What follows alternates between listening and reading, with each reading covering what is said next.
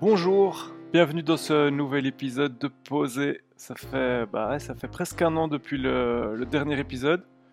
Je peux pas vous promettre que le prochain arrivera bientôt, mais en tout cas, euh, je suis bien content de vous retrouver et de me poser avec euh, Cécile. Cécile est rappeuse sous le nom de Pumpkin. Elle vit à Nantes avec son compagnon Vince, qui est aussi son producteur et associé au sein du label Mentalo. Il y a quelques jours, Pumpkin et Vince D'Aquero ont sorti leur nouvel album, Abyss Repetita, l'occasion rêvée pour une discussion enregistrée à la veille de cette sortie. Je vous souhaite une euh, bonne écoute. Salut Cécile. Bonjour. Bonjour. Ça va? Ça va bien et toi? Écoute, euh, ça va pas mal du tout. Niveau, euh, niveau bonne nouvelle, il y a, y a votre euh, nouvel album à, à, à toi et à Vince qui sort euh, d'ici quelques semaines, Oui, le 23 octobre.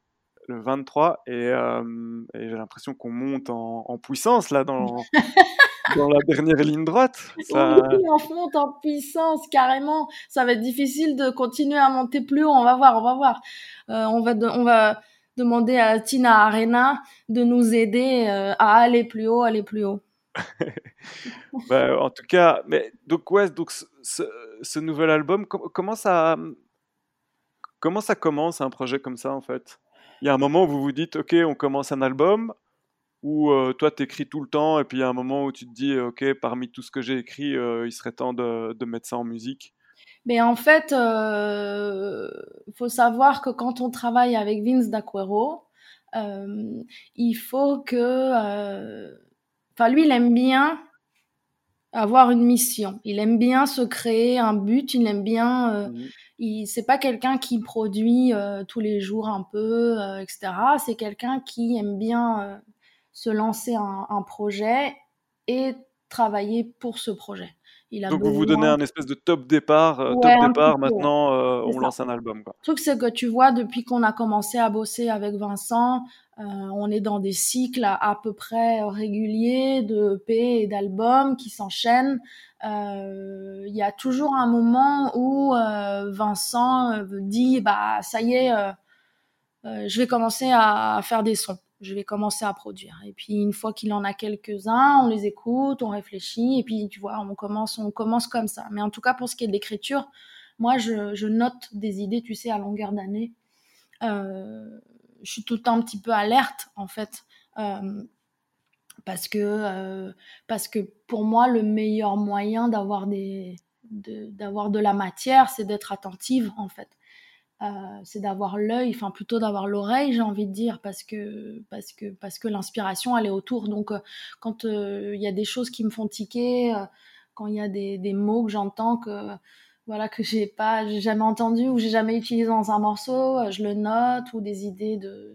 Parfois, j'ai des, des punchlines qui me viennent, j'en sais rien, tu vois, je note, je note, je note. Ouais, J'emmagasine. donc t'as, as plein de, Ouais. t'as plein de petits bouts, mais t'as pas spécialement déjà des textes qui sont prêts Non, j'aime bien emmagasiner comme ça à l'année et puis euh, et puis quand je dois écrire un morceau, en général, ce que je fais, c'est que je reviens sur mes notes et, euh, et selon euh, le mood du morceau, de l'instru, ce que ça m'inspire, et ben il y a des choses vers lesquelles je vais aller. C'est c'est une étape du processus qui est assez instinctive. En fait, euh, j'aime bien, euh, voilà, ça relève vraiment que de, de feeling et de d'impression. Euh, et puis ensuite, je creuse, je peaufine, je développe surtout, et puis, et puis voilà. Mm. Donc c'est la vibe, la vibe des instrus qui, qui, qui t'amène sur les, su- su- sur les thèmes? C'est ça. Et parfois, ça crée des moments assez drôles. Et c'est pour ça que j'aime bien protéger. je suis assez insupportable euh, pour bosser. Vincent déteste ça. Euh, et je peux comprendre, en fait, parce que je pense qu'à sa place, euh, je, le vivrais assez mal. C'est-à-dire que je, je, je, partage très peu d'informations avec moi quand je suis avec lui, quand je suis en train de d'écrire. Tout reste assez top top secret pendant très longtemps parce que parce que je sais pas pourquoi en fait j'aime pas euh, j'aime pas lui dire euh, trop ce sur quoi j'écris. Donc parfois je lui donne des indices ou des thématiques assez assez euh, assez assez larges. Et mais il sait pas euh, jusqu'au dernier moment, jusqu'au moment où on va enregistrer euh, le morceau. Euh, souvent, il n'a pas écouté les textes, il n'a pas écouté le. Donc, il découvre le texte sur la première prise de l'enregistrement? Ouais, mais parfois la première prise de l'enregistrement, c'est c'est un c'est une maquette parce qu'on fait ça maintenant. Tu sais, on fait des maquettes de morceaux avant de faire les enregistrements définitifs. ça permet à Vince de d'avoir une première prise pour pouvoir derrière retoucher la prod, euh, peaufiner le séquençage, etc. Euh, euh, on fait vraiment un travail maintenant comme ça de va-et-vient en ping-pong pour vraiment aller au bout. Enfin, nous, on a l'impression d'aller beaucoup plus au bout des choses. Si par exemple, il y a une punchline à mettre en, valeur à un moment donné, réfléchir comment est-ce qu'on va à ce moment-là peut-être faire un, break dans l'instru ou alors faire un effet. enfin, on, on, bosse sur ces détails-là beaucoup plus euh, que sur les, albums précédents. Donc on fait des prises, mais c'est vrai que jusqu'à ce moment-là, la plupart du temps, bah, le pauvre, il sait pas de quoi je vais parler ou alors il sait pas comment c'est. Bon, alors l'avantage c'est qu'il est quand même rarement complètement déçu. C'est rare les moments. C'est rare les moments euh, où il dit euh, bah non ça me va pas ou, ou vraiment j'aime pas. Après il y a des détails. Il peut y avoir des des trucs, euh, enfin je veux dire, il peut y avoir des passages ou des mots ou, ou des, il va me faire des retours et puis euh, si, si j'estime que c'est pertinent, je vais en tenir compte et puis sinon je vais défendre euh, mon, mon, mon truc et je vais essayer de l'imposer.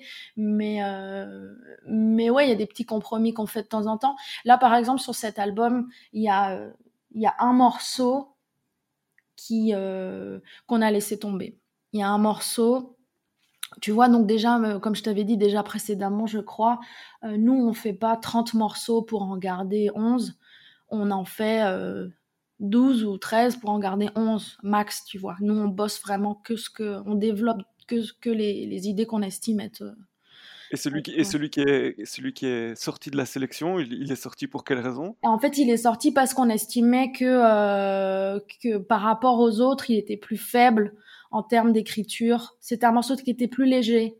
Euh, mais c'est pas que c'est pas que c'est pas bien les morceaux légers, il y en a dans l'album aussi, mais c'est juste qu'on trouvait qu'il manquait de d'intérêt dans cette playlist là, il était un peu nunuche. Enfin bref, on s'est dit que c'était pas à la hauteur du reste, mais on a gardé l'instru et euh, par-dessus j'ai fait à la place un morceau en espagnol.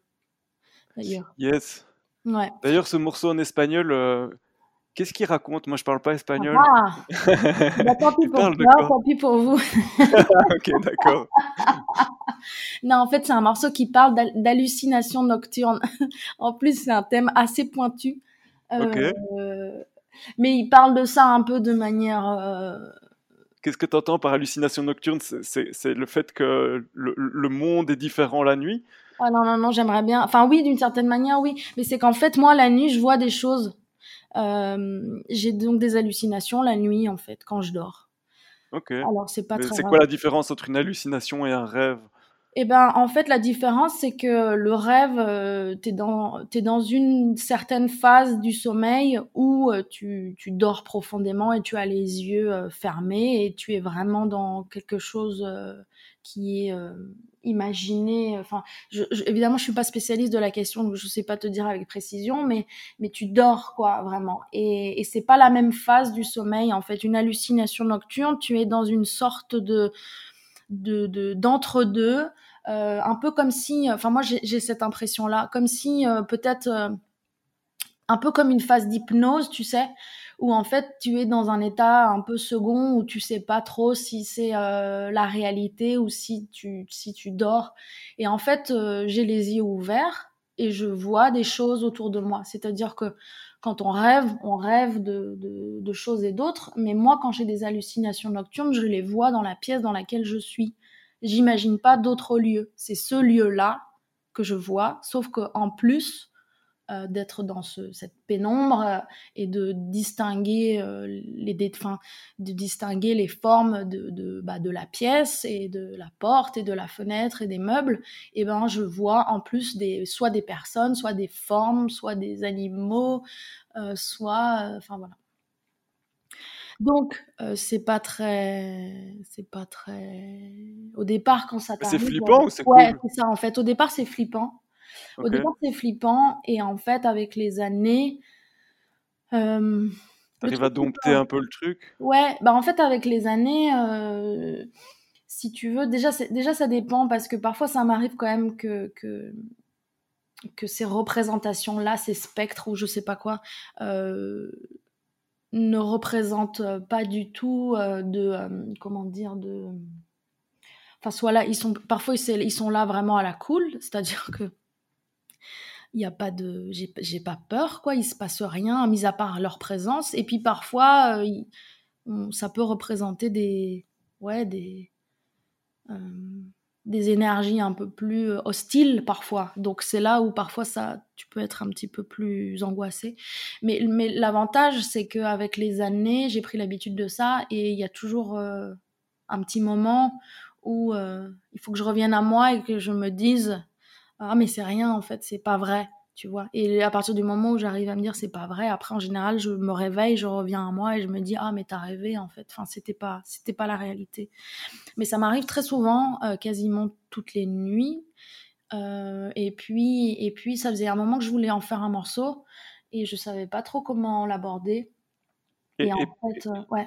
Et pourquoi ce pourquoi du coup c'est un sujet que t'abordes plus facilement en espagnol Mais en fait, j'avais envie de faire un morceau. En fait, euh, si tu veux, lorsque on a pris cette décision de changer le texte donc de ce morceau qui avait su, la première version du texte qui avait sur cet instru, euh, tout l'album était créé. Et c'est très difficile pour moi de, tu sais, une fois que tu as fait un morceau sur une instru, c'est difficile de d'envisager un autre texte sur le même instru. Ouais, c'est assez difficile. Et du coup, j'en ai un peu, un peu chié, quoi. Mais pas très très longtemps, mais euh, c'était, enfin, je veux dire, ça me réjouissait pas, en fait, de me dire, ah putain, il faut que je réécrive un truc. Euh, et, euh, et, et, vraiment, je le sentais pas, je le sentais pas. Et puis, donc, je suis revenue à mes notes d'idées de, de, morceaux éventuellement que je voulais faire pour ce projet. Et je suis retombée sur cette idée du morceau en espagnol. Euh, qui est un challenge. J'avais déjà fait des textes en espagnol, mais j'avais jamais fait un morceau en entier. Et, donc j'avais ce challenge-là que je voulais relever. Et puis j'avais cette idée du morceau euh, sur cette thématique des hallucinations nocturnes. Et donc je me suis dit, euh, bah en fait, pourquoi pas le faire un deux en un en fait il te manque le morceau en espagnol, il te manque cette thématique-là, euh, t'as pas trop d'idées, t'as déjà écrit un morceau en français sur cet instru, peut-être que le fait de l'écrire dans une autre langue, ce sera plus rafraîchissant et ce sera plus facile. Et bah oui, ça a pas loupé parce que dès que j'ai eu cette idée, en fait, le morceau dans la journée, il était écrit. Toi, tu es d'origine espagnole, en fait? Ouais, ma, ma maman. En sortant un morceau espagnol, il y a, y a une volonté de, de le promouvoir différemment à destination d'un, d'un public euh, bah, qui parle espagnol? Bah écoute, pas particulièrement, mais, euh, mais par la force des choses, je pense que ça arrivera. En fait, ce qui est rigolo, c'est qu'il y a quand même pas mal de gens qui me suivent qui sont euh, hispaniques. parce que j'ai passé six ans à Barcelone et qu'il y a des gens qui me suivent depuis cette époque-là, même de loin. Et on a pas mal de fans au Mexique, en Espagne et dans d'autres euh, pays euh, d'Amérique latine. Et, euh, et donc, bah, j'imagine que eux, enfin, ça va. Enfin, d'un seul coup, ils vont comprendre, en fait. Et, je, me, mets à leur place et je me dis, ah, ça, peut être cool pour eux, en fait. Après, je, je sais pas, je vais peut-être les décevoir. Ils vont me dire, ah putain, c'est comme ça qu'elle sonne en espagnol, c'est nul, en fait. Je sais pas. Mais c'est, j'ai mis du temps à écrire en espagnol aussi parce que parce que je pense que je m'autorisais pas à le faire. En fait, j'avais peur de. Je. Enfin, je m'autorisais pas à m'amuser, tu vois. Pour moi, je me mets toujours un peu, un peu trop de. comment dire De. De euh, de pression pour faire euh, des choses qualitatives et, évidemment je sais très bien que même si je maîtrise euh, quand même l'espagnol pas mal et de là tu vois à avoir une vraie plume intéressante dans la langue dans une forme artistique et, en rap, c'est une autre mission, quoi. C'est pas, tu vois. Ouais, ça, reprend le truc à zéro un peu. Bah ouais, mais en même temps, euh, en même temps, enfin je sais pas. Je me suis amusée aussi euh, avec les années à faire des petits trucs en anglais etc et je me dis mais pourquoi en fait on s'en fiche il n'y a pas besoin de, mettre tout au même niveau tu vois. On peut aussi euh, s'amuser euh, à tester des choses. Et puis même si c'est pas parfait même si c'est pas impeccable même si c'est pas enfin c'est amusant aussi quoi tu vois ce que je veux dire? Et du coup je pense qu'il faut que je me le dise ça parce que je dis mais en fait qu'est-ce que ça peut faire que que soit pas que soit pas enfin si toi ça te fait plaisir ça te fait kiffer et que et que enfin voilà pourquoi pas en fait ça suffit parfois aussi bien joué ouais. Mm. donc euh, ouais t'as as, vécu à Barcelone t'as vécu en Australie mm. Paris Nantes T'as ce morceau euh, Banana. Pardon? Et Brest, du coup. Et, Brest, ouais, du coup, Brest, ouais. Et euh, t'as un peu rassemblé tout ce parcours dans un, morceau que t'as appelé euh, Banana Bread. Ouais, c'est ça. Pourquoi, pourquoi ce titre? Euh, Eh ben, écoute, euh, pourquoi ce titre? Parce qu'en fait, on mange des bananes au petit déjeuner tous les jours. Et il y a toujours des bananes que, tu vois, tu gères mal un peu ta consommation. Et il y a toujours des bananes qui noircissent et je, déteste les bananes trop mûres. Donc un jour, j'en avais marre de pas savoir quoi en faire. Donc euh, j'ai regardé ce qu'on pouvait faire avec des bananes. Et j'ai donc découvert qu'on pouvait faire du banana bread. Et donc j'ai commencé à faire ça euh, régulièrement. Voilà. Et, euh, et en fait, j'étais allée voir un jour l'historique du banana bread, enfin l'historique. D'où ça venait, vraiment de quel pays, tu vois. Et en fait, j'ai découvert que c'est une recette, comme énormément de, de recettes à base de, de farine. Euh, euh, c'est en fait euh, une recette qui, qui est née de, de, la crise, en fait. enfin, d'après, en tout cas, une des versions que moi j'ai trouvées, ça explique que c'est né, c'est né après le moment de la crise de 29. C'était une manière de faire à manger nourrissant avec des produits pas chers. Tu vois, de la même manière que dans certains pays, on fait des crêpes, on fait de la pizza, on fait. Enfin, souvent, c'est des histoires de plats de pauvres, en fait. Et, euh, et donc, euh, voilà. Donc, cette, moi, j'avais retenu ce truc-là, né de la crise, et donc j'ai repris cette formule-là dans le morceau. Euh, parce que je trouvais que c'était une, jolie, une jolie image, métaphore, voilà, dans laquelle je me retrouvais, moi, en tant qu'être humain, en fait. Ça veut dire quoi? Ça veut dire que toi, tu as l'impression aussi d'être né de la crise? Bah, En fait, je suis née de la crise entre mon père et ma mère, en fait. Euh, voilà, je, je, me suis dit que c'était marrant de, de, Tu vois, c'est des, des trucs que, évidemment, si je, si je ne Enfin, s'il n'y a pas l'explication de l'auteur, on comprend pas du tout de quoi je veux parler, on comprend pas, ça reste un peu flou, tu vois, c'est un peu abstrait. Euh, ah, c'est pour ça qu'on fait cette interview, hein, c'est pour, euh, mieux comprendre. Exactement. Mais il n'y a, pas, a pas forcément cette volonté, bien entendu, quand j'en quand j'en parle et quand je le dis, euh, c'est volontairement abstrait. C'est des choses que, que je mets pour moi, en fait, tu vois. c'est des choses qui, moi, m'aident sans doute à me dans ma construction, dans ma recherche et dans l'acceptation de moi, la démarche artistique bah, est assez euh, thérapeutique en fait, je trouve. Et, euh, et ça me faisait rire euh, de, voilà, de, de, faire. Ça faisait longtemps que j'avais envie de faire ce morceau sur, qui est finalement un morceau sur l'identité, enfin mon identité, ma construction et le fait que j'ai toujours eu l'impression, enfin, quand j'étais enfant, j'avais l'impression de pas être à ma place, j'avais l'impression de déjà de pas être à ma place dans cette famille et j'avais l'impression de pas être à ma place géographiquement parce que ma maman était basque et que mon père était niçois et que moi, d'un seul coup, je me retrouve en Bretagne. Et, je, pensais que j'étais née au mauvais endroit. Ce qui, c'est sans doute pour ça que très vite j'ai eu envie de voyager et que dès que j'ai pu, tu vois, je suis partie en Australie, etc. Euh, et donc voilà, c'est vraiment un morceau sur ce, merdier un peu identitaire, on ne sait pas trop. Euh, c'est pas trop. Quand on est petit, en plus, on se compare euh, à ses copains, à ses copines à l'école.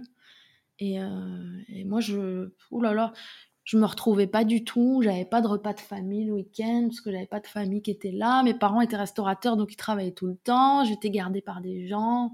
Je me disais, euh, et puis mes parents, euh, ils étaient pas ensemble, ils s'aimaient pas et ils, étaient, ils s'engueulaient. Et puis un jour, j'ai appris que j'étais née alors que j'étais pas désirée. Enfin, tu vois, tout ce merdier. Euh, enfin, c'est pas une enfant, j'ai pas eu une enfance particulièrement, comment dire, malheureuse. Tu vois, j'étais pas une enfant battue, c'est pas la question. Mais j'étais dans des, dans une situation qui moi m'ont, enfin, m'ont beaucoup déstabilisée et ont compliqué à mon niveau personnel ma construction.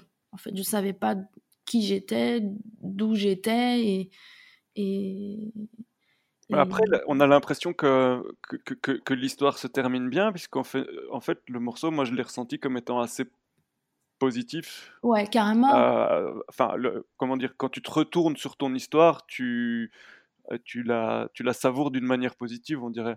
Oui, mais de toute façon, je sais pas pour rien que j'ai attendu si longtemps pour faire ce morceau-là aussi.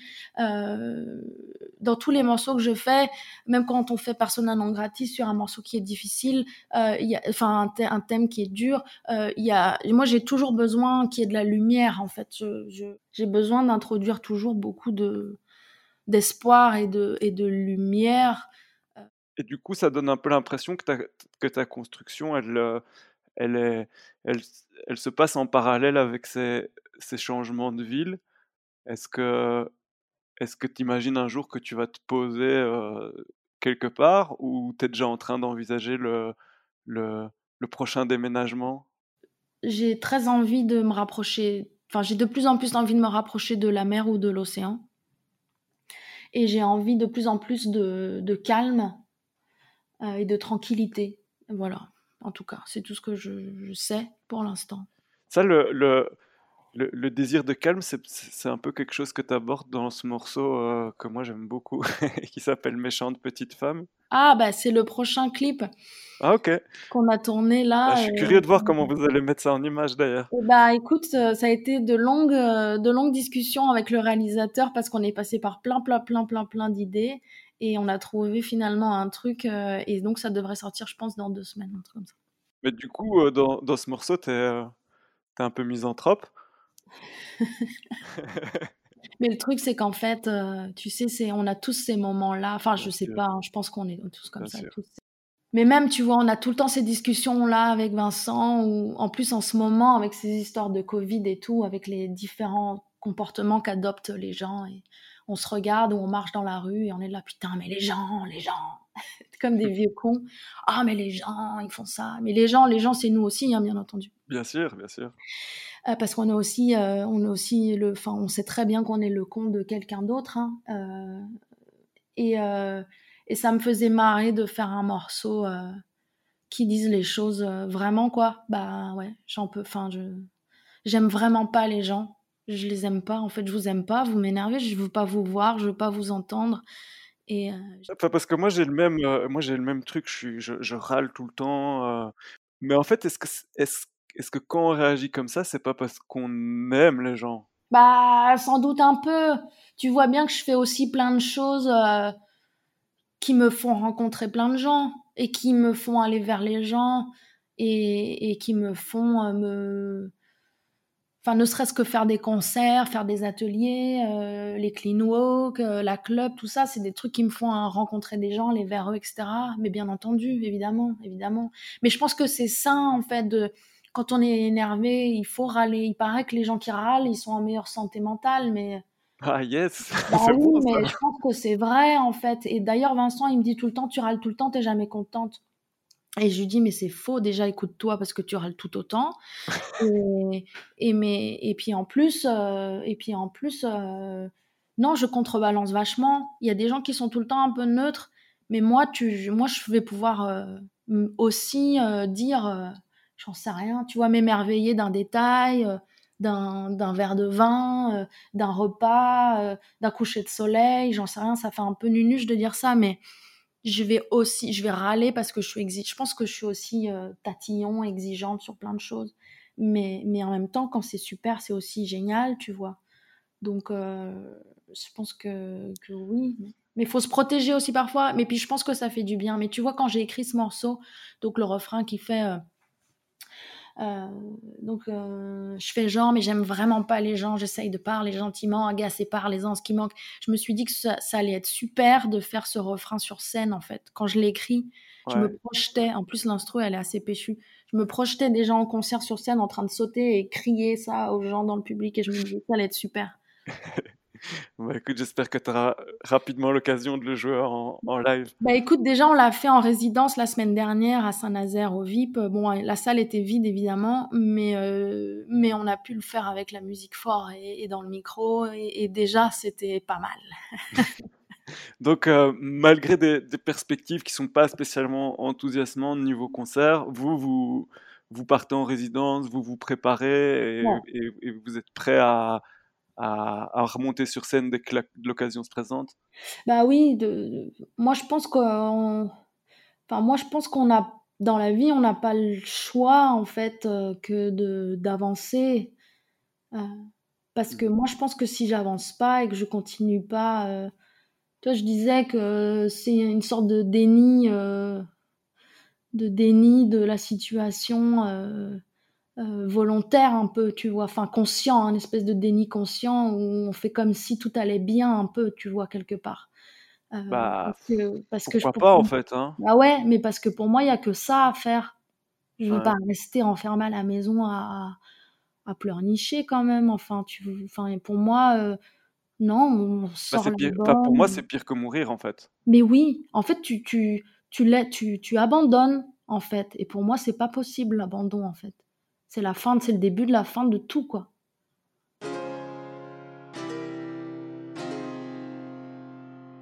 Vous avez annoncé cet album via un crowdfunding et vous avez plié l'histoire euh, d'une manière assez. Euh, ça avait l'air euh, de se passer. de se passer bien, quoi. Tu vois, enfin, vous n'avez pas forcé le truc, quoi. Oui, oui, oui, non, mais écoute, Les moi gens ont suivi, quoi. Donc. Oui, oui, non, mais moi, je suis, je suis évidemment, je suis je suis contente et, et, et, étant donné les circonstances et étant donné euh, notre notre euh, euh, comment dire la manière dont on fait les choses et nos moyens, moi je suis hyper fière et je suis très satisfaite de plein de choses, mais tu sais bien que ce qui est notre, enfin ce qui est le moteur aussi, c'est d'avoir de l'ambition et d'avoir envie de réaliser des trucs. Donc quand tu quand ça fait euh, dix ans que tu cravaches comme on fait, euh, il y a quand même des moments où euh, tu te dis bon bah ce serait quand même bien qu'il y ait un peu plus de ci ou un peu plus de ça. Je veux pas te le cacher, il y a des victoires, il y a des trucs cool, mais mais nous on aimerait bien avoir bah, tu veux faire une tournée des Zéniths? Non, mais pas du tout. J'en ai rien à foutre des Zéniths. Le son est pourri dans les Zéniths en plus. Mais par contre, euh, mais bien entendu. Mais par contre, je veux faire, euh, je veux faire la Cigale, euh, je veux faire l'Olympia avant d'arrêter. De toute façon, j'ai dit à Vincent, l'autre jour, on parlait de ça, on se disait ça coûte combien de louer l'Olympia? Je sais, ça coûte super cher. Mais on s'est dit peut-être un jour, toute la thune qu'on a pour finir en beauté, tu vois. On loue une salle de ouf à Paris, euh, soirée euh, avec tout.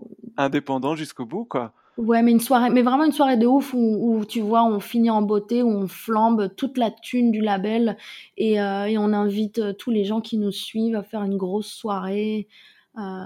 et puis après, on arrête, on prend la retraite, quoi. Ça pourrait être, ça pourrait être beau comme bouquet final. T'en fais tout un, un, tu sais, tu documentes le truc, le projet, quoi. Tu, tu prévois le truc six mois à l'avance, tu fais une grosse com, tu dis bon allez, tel jour, vous prenez vos billets de train, vous faites pas chier, vous prenez vos billets d'avion et on, fait ça tous ensemble comme si c'était un grand mariage. Euh, bah d'ailleurs, on pourrait peut-être se marier en même temps. Enfin, ce sera truc. Là, t'as as, dévoilé le clou du truc, ça, il faut que ça reste surprise.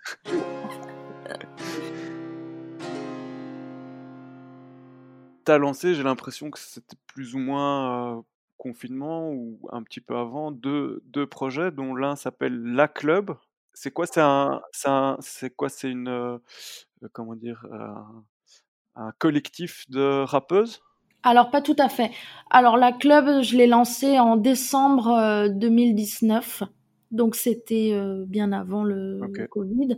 Euh, mais j'avais, euh, enfin, officiellement c'est lancé en décembre 2019, mais dans ma tête c'est arrivé à peu près au mois de, je sais pas, au mois de mai ou au mois de juin 2019. Et en fait c'est un club de rappeuses. Donc c'est pas un collectif parce qu'on n'est pas là pour faire des choses ensemble. Euh, dans le sens de faire des morceaux ensemble et, ou des représentations ou des machins. C'est vraiment un club de rap, comme il y aurait un club de poterie ou un club de euh, badminton ou de je sais quoi. En fait, on se retrouve entre meufs autour d'une même passion. Euh, et le but de ce club, en fait, c'est de faire se rencontrer des filles qui rappent dans leur coin et travailler ensemble aussi bien les skills euh, pour celles qui en ont besoin, on a toujours tous toutes besoin ou tous besoin de toute manière, mais de travailler les skills d'un côté et en même temps de, euh, de faire de l'empowerment dans le sens où, euh, où on s'est rendu compte que il y a quand même pas mal de meufs qui, aiment, qui aimeraient ou qui rappent dans leur coin et qui n'osent pas soit aller se confronter au public, soit aller, tu vois, dans les scènes ouvertes parce que parfois euh, se sentent pas à leur place ou se sentent pas. Il y a souvent la question de la légitimité qui est soulevée, euh, etc. Et, donc là, on essaye de faire en sorte que tout le monde ait, euh, se rende compte de son potentiel et développe ses skills pour pouvoir euh, bah, exister pleinement en tant que. que et du coup, ça rappe, ça rappe dans les réunions du, du club? C'est ça. En fait, euh, en fait, les, on se réunit sur des sessions euh, de trois heures minimum euh, et il y a toujours une partie discussion, une partie où on va, chacune va parler de bah, de ce qu'elle veut en fait ça peut être d'histoire ça peut être aussi tu vois juste de trucs de tu vois de meufs il y a vraiment ce côté féministe aussi. Tu vois, euh, parfois, il y a des filles qui ont besoin de parler de certains trucs, euh, elles en parlent. Parfois, ça peut être en rapport avec leur, leur pratique, bien entendu, même principalement par rapport à leur pratique. Si elles ont fait, euh, j'en sais rien, il y en a qui font des, des euh, du battle rap. Donc elles vont parler de leur euh, leur dernière battle d'autres qui organisent des événements donc elles vont en parler euh, d'autres qui qui je sais pas vont partager la news qu'il y a une scène ouverte à tel endroit si quelqu'un veut venir. Et puis ensuite il y a une partie pratique où on va partager ses textes a cappella. euh, et on va travailler euh, ce qui a besoin, ce qui a envie, euh, que ce soit l'écriture, la diction, l'interprétation, le langage corporel, etc. Pourquoi, pourquoi a cappella?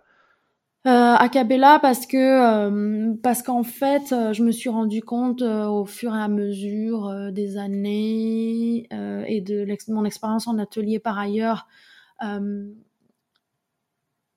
que, que qui enfin euh, qui enfin qui peut le qui peut le moins peut le plus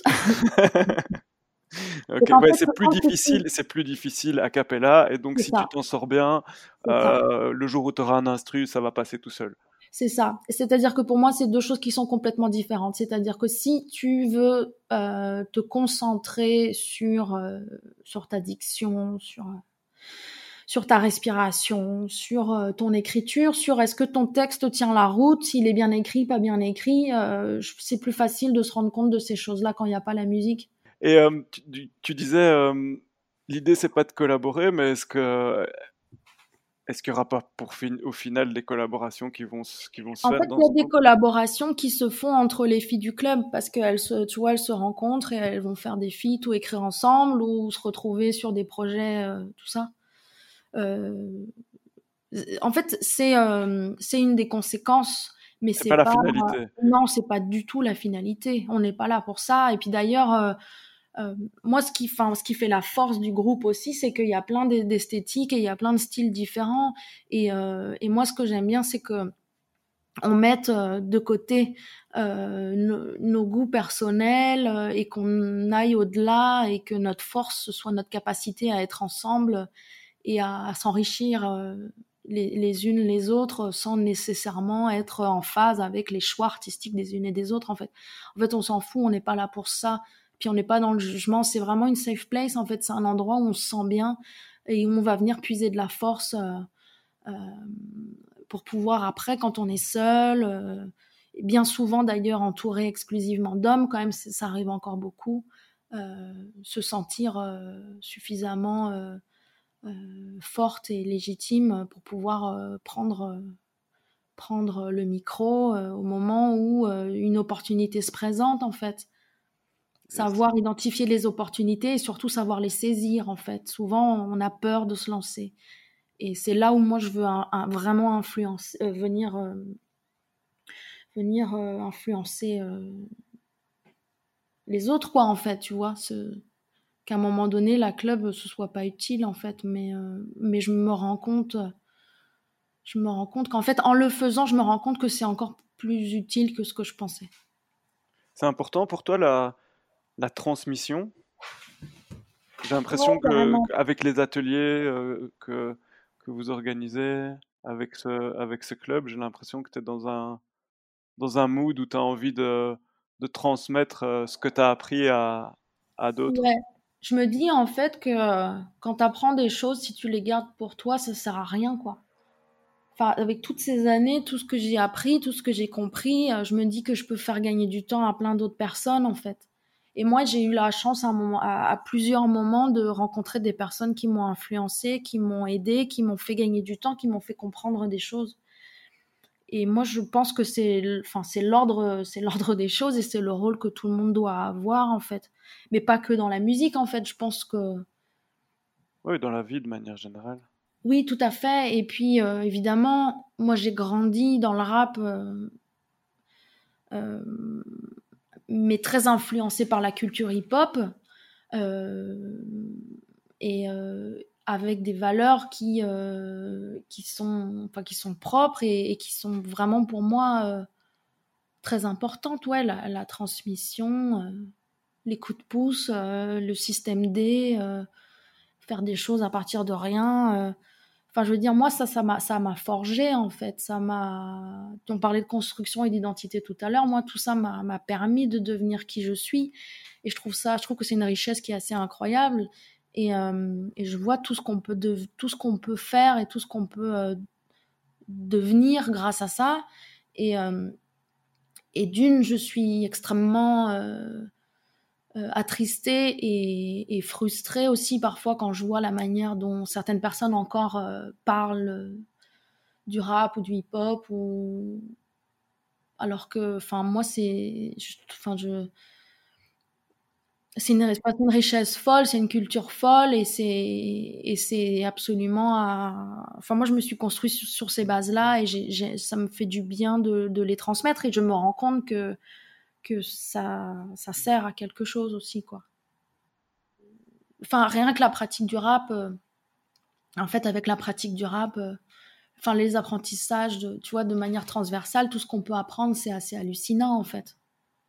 Je veux dire quand euh, quand on peut monter sur scène, même à cappella, euh, devant un public et prendre la parole, euh, si tu travailles ton éloquence en fait. Et tu sais le nombre de personnes qui sont incapables d'avoir euh, d'avoir un discours construit devant devant 5 6 personnes, enfin je sais pas, tu vois dans la vie quand tu dois faire un tu vois rien que pour les gamins à chaque fois on parle de ça, on parle d'un entretien d'embauche, on parle de de moments dans la vie où tu dois pouvoir être convaincant, où tu dois pouvoir euh, euh, capter l'attention des gens qui t'écoutent, etc. Bah, tu vois, le rap, ça t'apporte ça, en fait, quand tu le maîtrises convenablement. Euh, et, bien, et bien d'autres choses. Hein. Et un deuxième, un deuxième projet que tu as, créé récemment, c'est les Clean Walk. Ouais. C'est vachement hip-hop, en fait, de, de, de s'occuper de son quartier, de s'occuper de sa communauté. Mais j'arrête pas de dire que c'est la vraie street cred, elle est là, en fait. Mais tu pourrais dire la street crade, en fait, même. ça me donne des idées de... Tiens, je vais noter ça. Vas-y, note. Euh, Ah ouais, ça va être ma prochaine punchline pour la prochaine clean walk. À chaque fois, j'essaie de trouver des, des, jeux de mots un peu pourris pour interpeller les gens sur Internet. Euh, écoute, euh, ouais, carrément. Ben ouais, en fait, c'est, il y a plusieurs personnes qui m'ont dit ça et c'est vrai que c'est pas, c'est pas absurde.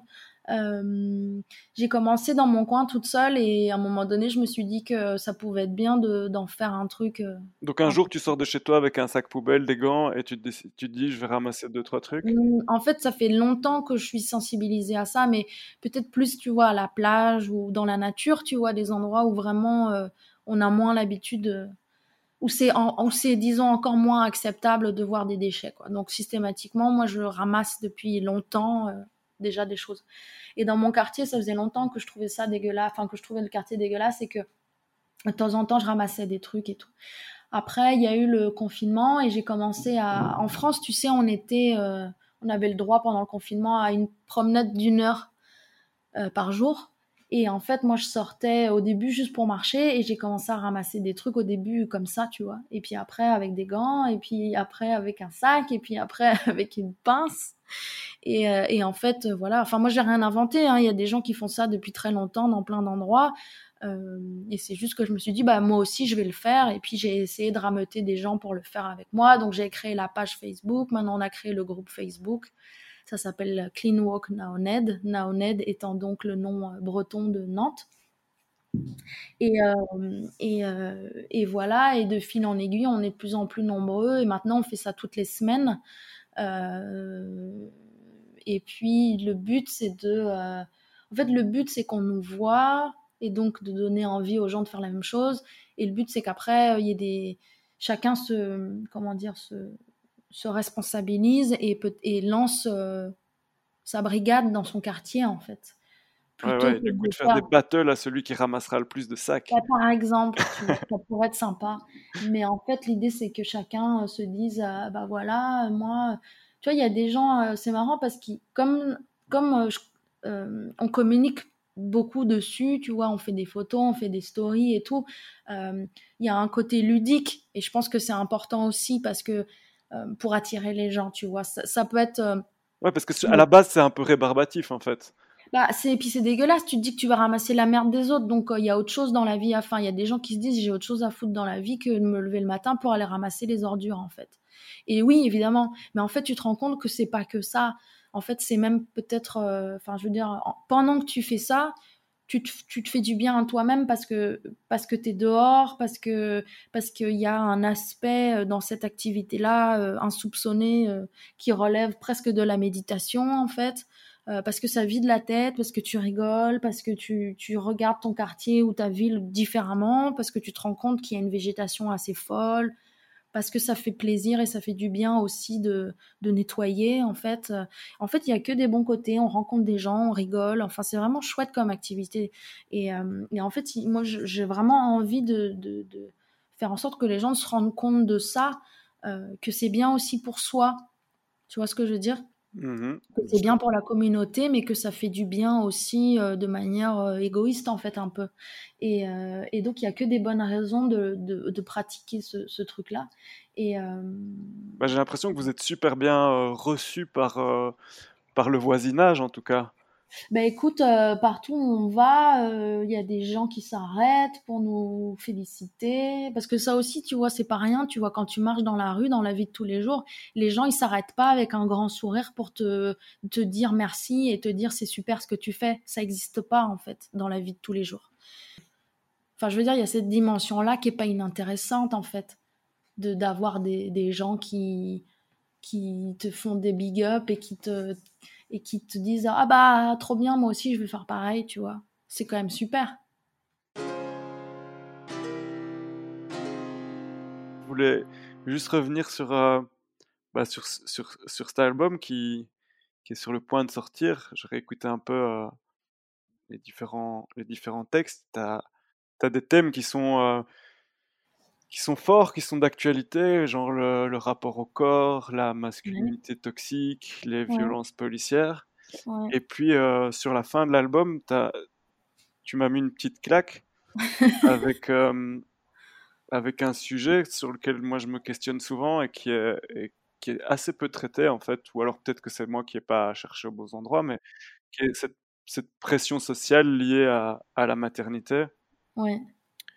Euh, ouais, écoute, je sais pas, je sais pas comment aborder ce truc, mais je me suis toujours dit qu'une qu'une qu'une femme qui osait euh, dire ça euh, faisait preuve d'un très grand courage. Écoute, euh, je j'attends vraiment, ça fait partie de des. J'attends de voir comment ça va être reçu. À la sortie de l'album, en fait. Mais euh, je pense que tu as tout à fait raison, euh, mis à part euh, quelques articles ici et là de temps en temps sur le sujet. plutôt dans le monde anglo-saxon, d'ailleurs, j'ai l'impression. un peu moins, enfin j'ai vu un peu moins de choses en, en, France, même si ça arrive quand même. Mais en tout cas, traité dans la dans le rap je crois que c'est, j'ai jamais, euh, j'ai jamais entendu de rien du tout euh, ou dans la chanson en général sur ce sujet-là en France. Euh, je pense que c'est un sujet qu'il faut qu'on puisse aborder en fait sans que ça pose problème. Je pense que c'est encore un peu tabou et, et voilà. Et je sais que bon évidemment ça concerne, c'est un sujet qui concerne les hommes aussi bien entendu, mais un peu plus les femmes bien entendu Ouais, ouais, non, je pense qu'en tant que je pense qu'en tant que mec, on peut pas on peut pas comprendre l'ampleur de cette pression justement, quoi. Non, mais mais on devient parent quand même, enfin, je veux dire quand on est quand on est père, donc c'est quand même un sujet qui concerne tout le monde. Mais c'est vrai qu'il y a beaucoup de je pense qu'il y a beaucoup de femmes qui ne qui ne euh, qui, enfin, la parole n'est pas du tout libérée en fait sur ce sujet-là. Je pense qu'il y a beaucoup de femmes qui se taisent et euh, je trouve ça, euh, je trouve ça évidemment assez triste. Et tu vois, l'autre jour, c'est drôle parce qu'on était en résidence, donc comme je te disais, et donc on était en train de répéter et à un moment donné, on fait ce morceau-là et il y a une des filles de la salle qui était là, qui est venue me dire après qu'elle avait été très touchée par le morceau fallait pas rentrer dans le détail, mais ça avait l'air de l'avoir touché beaucoup, beaucoup, et euh, et ça, enfin, mais mais pas de manière euh, pas de manière simple, tu vois ce que je veux dire? Non, je pense que c'est pas un sujet simple en effet, quoi. Et du coup, ouais, moi je me dis, euh, c'est, enfin, faut, on est là pour lancer des. Parce que je pense que c'est aussi le job, tu vois, de, enfin, notre job en tant qu'artiste, c'est de pouvoir aussi lancer des, des débats, quoi, enfin, des, qu'on puisse parler de choses, quoi ça devrait être beaucoup plus simple de d'exister en tant que femme sans, sans enfant en fait. Yes. Ça devrait ne pas poser de problème. J'espère que ce sera le cas grâce à ce morceau, en partie grâce à ce morceau. Oui, évidemment, c'est juste une petite, euh, un, grain de, un grain de sable. Super, mais écoute, je suis très content de de cet entretien. Merci beaucoup et euh, bonne, euh, bonne, bonne dernière ligne droite avant, avant la sortie de l'album. Merci. Passe, euh, passe un bon week-end. Ouais. Ciao. Ciao.